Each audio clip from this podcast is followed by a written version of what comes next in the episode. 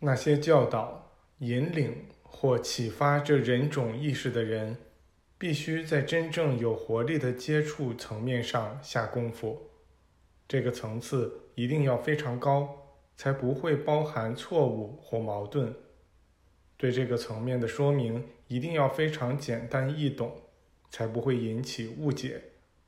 灵性与高等智慧之虎已经醒来，他不肯再睡了，因为他已被过去的碎片所伤害，并对自己的悟性所导致的痛苦感到失望。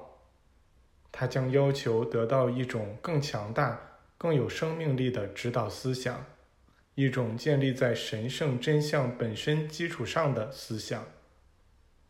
结束了几个世纪的迷信传统后，如今大众在侧耳倾听那古老的讯息。这讯息在走向新生的人们的心灵和生命中开凿出一条路来。这既老又新的讯息是胜过迷信教士唱诗般的号角声。它比战斗的喧嚣更响亮，比宗教的谎言更清晰，比巧妙遮掩的矛盾更光彩。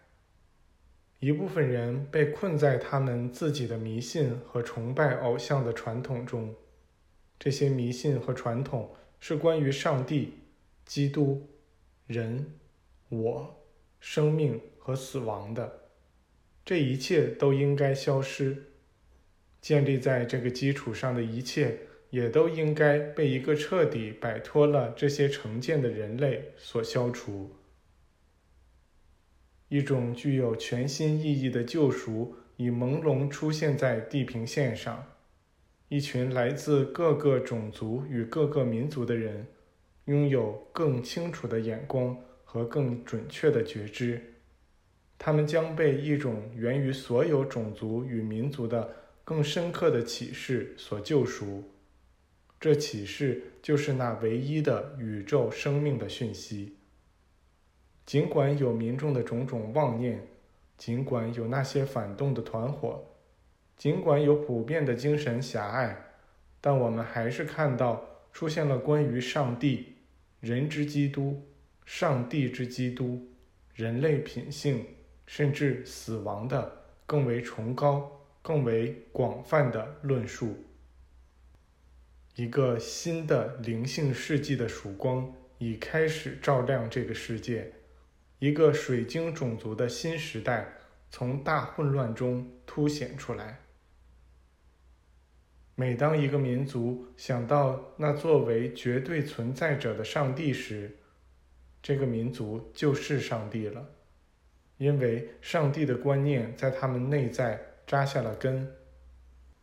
当人们热爱、崇敬、尊崇这理想典范时，他们就变成了上帝。时光没有白费，人们已继承了那最初存在着的，已继承了那用灵建立起来的。每当一个人想到上帝时，他就是上帝了。当人类被注入生命时，他们也被注入了上帝的生命。当人们对宇宙启示有了更宽广的理解时，他们就会发现上帝。他与人类意识尚未显现时是一样的，无论过去、现在还是将来，他始终都是一样的。那并非人手建造的圣殿。那天上人间永恒的圣殿，正慢慢从正统宗教的灰烬中浮现出来。一个伟大的新的思想家阶层，极其努力地在前方领跑。海啸很快就将吞没大地，这海啸会清除残余的幻象。那些散布在背负进化重担。艰难前行的人们路途上的幻象。这工作已经完成了，数十亿人重获解放，并拥有了一个心灵、一个灵魂、一个身体和种种自由的本能。他们构成了一个种族的脉动。这种族尚未诞生，但将继承那永存的产业。我看见他们与上帝手牵手的走在一起，穿过一个个循环的周期。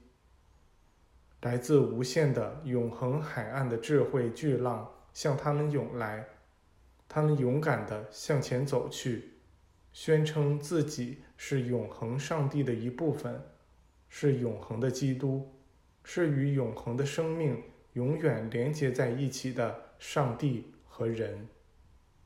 他们对天宣告：人类的那些成果是在极度盲目中制造出来的虚假之物。这些感觉到新种族脉动的人构成了浪尖，其基础是那新的人种意识。这意识在人之中看到了上帝在这颗行星上的最高表达。